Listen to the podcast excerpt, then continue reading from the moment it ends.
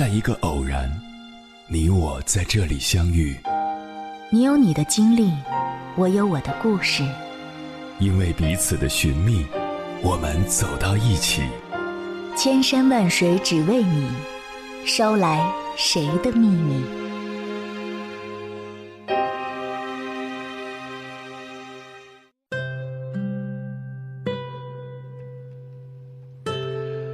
欢迎回来，各位夜行者，这里是正在直播的中国交通广播，千山万水只为你，深夜不孤单。我是迎波，绰号鸭先生。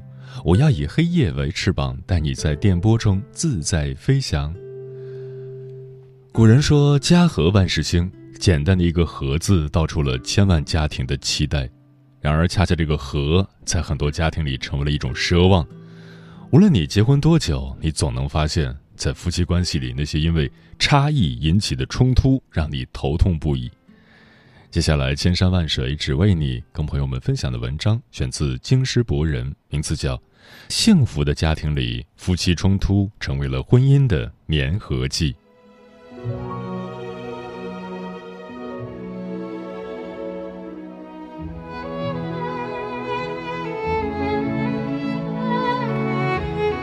有位朋友说，结婚十年，每个月总会有那么几天想掐死对方。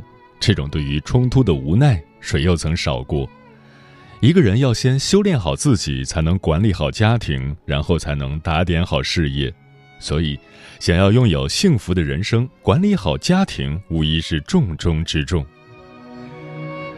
当生活变得琐碎，激情开始消退，夫妻间会因为种种原因而争执不断，剑拔弩张。这时候，你是否有过这种感觉？又来了，怎么老是这样？的确，认真思考一下，我们或许会发现，冲突其实一直都存在，争吵的焦点似乎也总是那么几个，但争吵的问题却始终从没有被很好的解决过。关于去看电影还是去逛市场，你曾和妻子争得面红耳赤；关于谁做饭谁洗碗，你曾和丈夫吵得不可开交。关于是借给姑姑钱还是借给舅舅钱，你们曾互相指责否定。假期时间分配、房子装修、压岁钱给多少，每一个问题似乎都在考验着这份感情的牢固程度。而往往这些小矛盾也常常会被延伸夸大，成为大冲突，甚至最终让家庭处于分裂的边缘。到那时，对于当时双方来说，早已全然忘记了当时为什么而冲突，只记得你这里做错了，你那里不好。有时候我们会感叹，两个人既然在一起了，为什么会因为这些芝麻大的事而争吵，还吵得那么严重，最后甚至会闹到开始怀疑是不是结错了婚的地步？其实这些柴米油盐的事，不就是夫妻间的那些事吗？而正是这些事体现和修炼着夫妻关系。所谓夫妻冲突，就是指夫妻双方在同一时间对同一事物存在着两种不同的需求，因都想满足各自需求而产生的沟通冲突。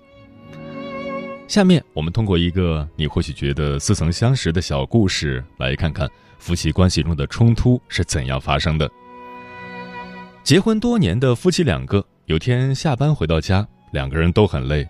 妻子做家务的时候不小心把指甲弄断了，于是就去找指甲剪。老公，我指甲不小心裂了，你有见过我的指甲剪吗？我怎么知道你放哪儿了？你总是乱放东西。哼，我怎么就乱扔乱放了？明明上次是你用完的。这时候妻子一直唠叨个不停，丈夫开始沉默的去找指甲剪。后来在电视柜上找到了指甲剪，被压在了一本书底下。这时候丈夫说话了：“这不是在这儿吗？你把书放在上面，谁能找到啊？是谁总是乱放东西啊？书是我买的，我愿意放哪儿放哪儿。那车还是我买的呢，你别开啊。那房子还是我买的呢，你别住啊。”这时候妻子感到很委屈和受伤，她哭着给妈妈打电话，又接着给闺蜜打电话。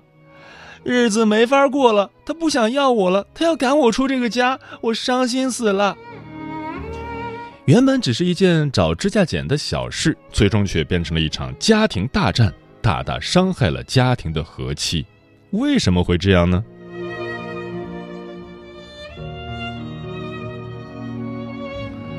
心理学家经过大量的研究和调查发现，冲突在每个家庭中都会存在。一般来说，引起夫妻冲突的主要心理原因有以下三个：一、观点的差异。随着社会的发展，自由恋爱被倡导，类似于凤凰男遇上孔雀女的家庭组合越来越多。这并非是歧视或嘲讽，但必须得承认，这样的家庭组合很容易因为观点上的差异导致冲突。因为两个人所成长的家庭、所受的教育不同，所产生的价值观对同一事件的看法也就会有所不同。有的男人认为做家务是女人的活。而女人则坚信男女平等，这时候就会因为观点的差异产生冲突。在冲突中，关系里的每个人都想证明自己是对的，对方是错的。在上面的故事里，妻子会认为丈夫应该为她服务，帮她找指甲剪，给她安慰，而丈夫则认为自己的事情自己去做，冲突就这样产生了。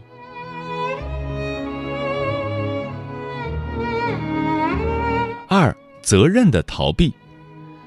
这次孩子成绩没考好，都是因为你太宠孩子了。像这样的话，在家庭中是比较常见的。当事情发生后，夫妻双方的第一反应往往是先去找出是谁做错了，谁是无辜的，谁该为这件事负责，这也会导致冲突的发生。上面的故事中就存在着责任逃避的问题。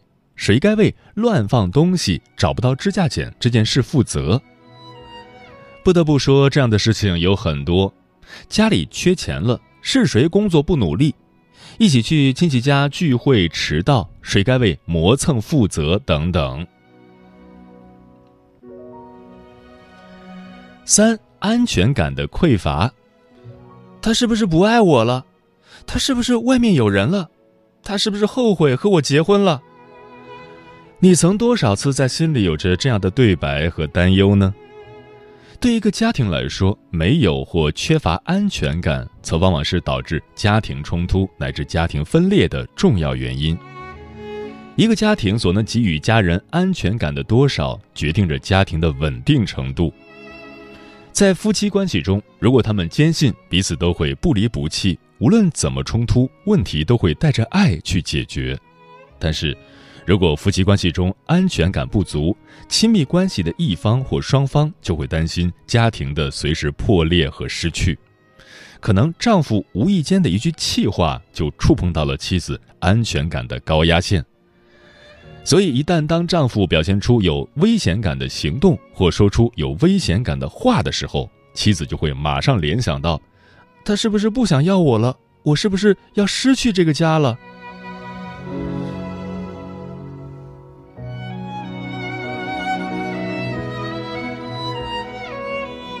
现在，请仔细回想一下，每次你和爱人的意见发生冲突的时候，最终你们是怎么处理的？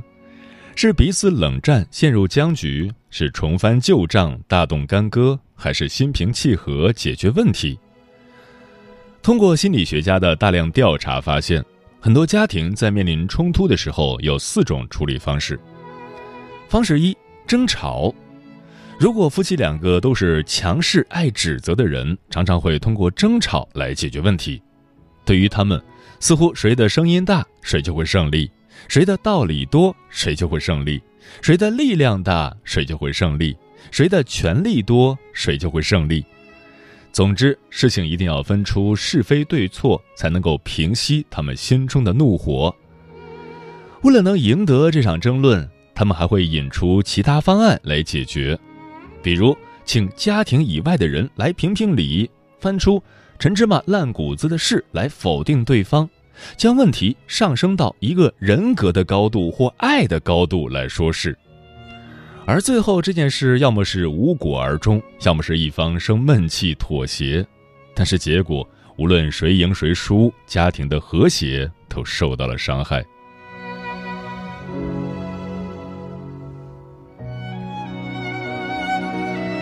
方式二：妥协。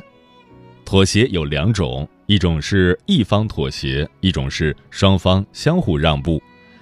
如果在夫妻关系中有一个人比较弱势，这个人则往往容易妥协。所谓妥协，就是放弃自己的观点来顺从对方的。妥协本身看似是放弃自己的观点，其实则是一种压抑，将产生的委屈和不愉悦的感受进行压抑，再在将来的某个时间点，在另外一件事情上爆发。在冲突中，常常因为一件小事而大发脾气、大动干戈，就是因为以前没有解决完的情绪带到了现在。对于双方妥协的结果，看起来是相互让步了。解决问题了，其实则是一种双输，因为我的目的没达到，我为了家、为了你而做了让步，你的目的也没有达到，为了我、为了家而做了让步，彼此都会产生一些委屈和不满。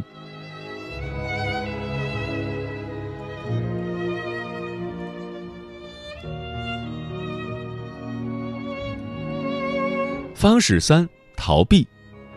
有些人发现了问题的时候会害怕冲突，干脆不去解决问题，但是问题还在。有的人怀疑对方不忠，但是又不敢说，于是假装不知道去逃避。有些妻子不喜欢一个人在家过夜，而丈夫又常常出差，妻子怕影响丈夫的事业而不说，假装很好没事。其实丈夫的出差未必是件不可协调的事情，只是妻子选择了逃避。有些人擅自做了某个决定，没有跟对方商量，对方的不高兴会压抑自己而不发表意见。很多人在夫妻关系里因为害怕冲突而逃避问题，看起来他们的关系是和谐的，他们内心的隔阂却越来越大，因为不沟通、不解决，压抑的情绪也越来越多。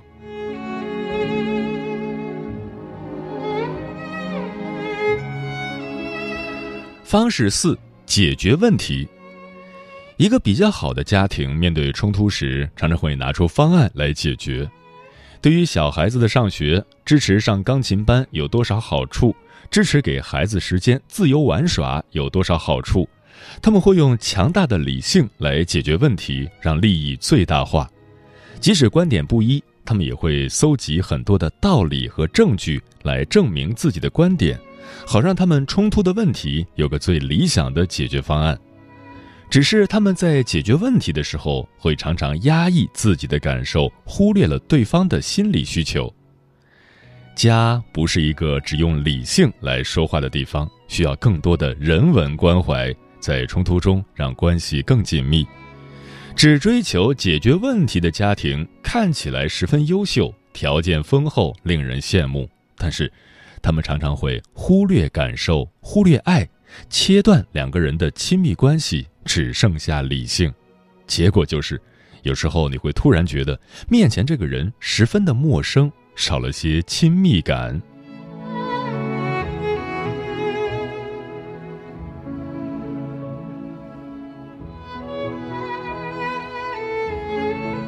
冲突只能给婚姻带来负面影响吗？为什么有的家庭在冲突中走向了分裂，有的家庭却在冲突中走向了亲密呢？幸福的家庭就不冲突吗？其实，所有的家庭都会存在不同程度的冲突。幸福的家庭并不是没有冲突，而是在冲突产生的时候，采用了另外一种方案，让冲突成为了婚姻的粘合剂。他们在冲突里相互支撑、相互学习、相互滋养，然后彼此成长。那么，有哪些方法可以将冲突转化为资源呢？一、意识到亲密关系里的我们是一个共同体。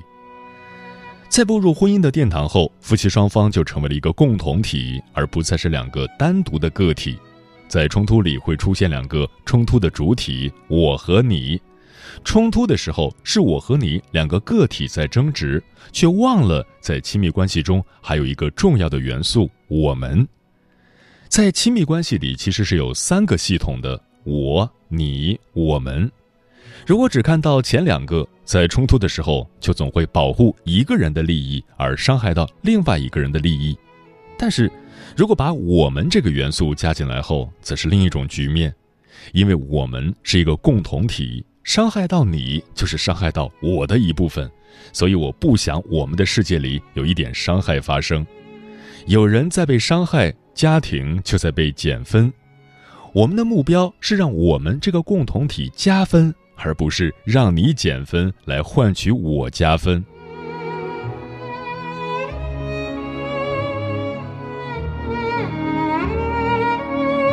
二，学会将人和事进行区分。冲突产生的时候，最怕事情和人一起否定。丈夫做错了一件事情，或者没挣到钱，妻子就会否定他的全部。你这个人真没用。妻子打碎了一个碗，也会被丈夫指责。你这个人什么都做不好。有时候我们明明在说一件事情，可是对方却感觉到了他整个人被否定了。和谐的家庭要学会将事情和人区分开来。我们在一起对某件事情有了不同的态度，但是我们只针对事情，没有忽略掉爱。我认为这个事情你做错了，应该这样做，但是我还爱你这个人。健康的关系里，他们能带着爱去解决问题，而不是带着情绪，并把情绪发泄到对方身上。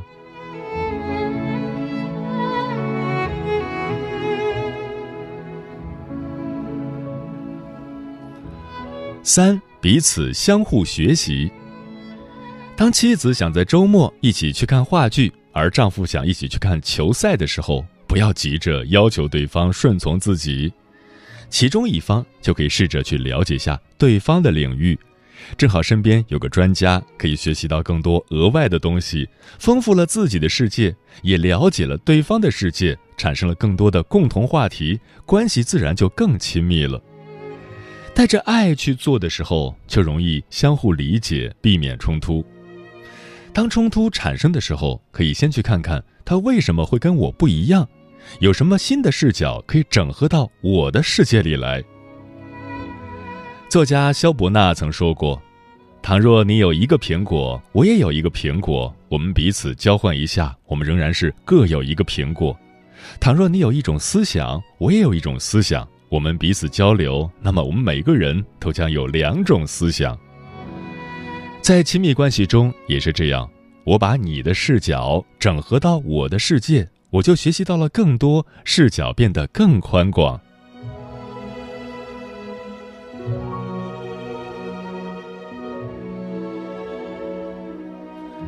四、自我检视和自我提升。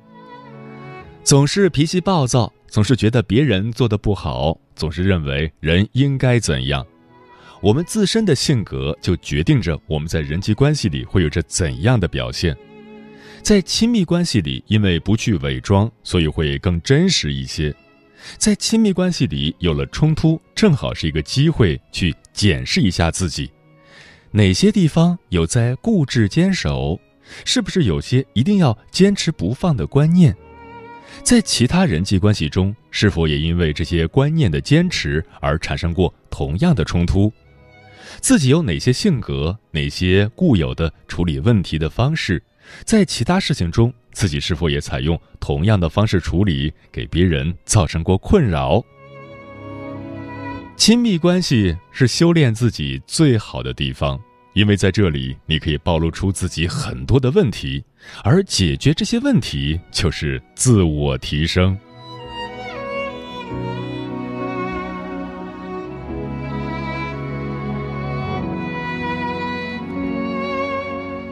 在亲密关系中，冲突本身并不可以免除，因为没有相同的两个人，差异会永远存在。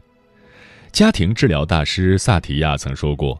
问题本身不是问题，如何应对问题才是问题。同样的，冲突本身不是问题，如何应对冲突才是问题。如果将冲突视为夫妻关系的羁绊，继而指责对方不对，就会将关系推向危险的悬崖，但是如果将冲突视为机会，则会既提升了自己，又稳固了家庭。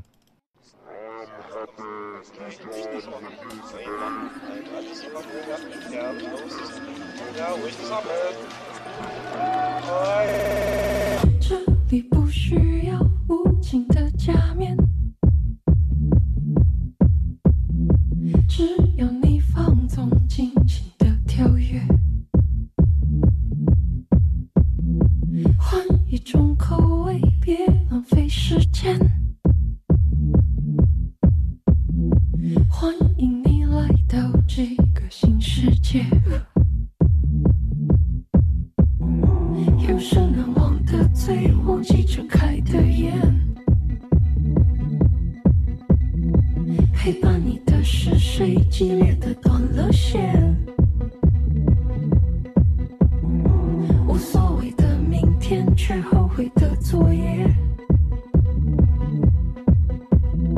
挣扎在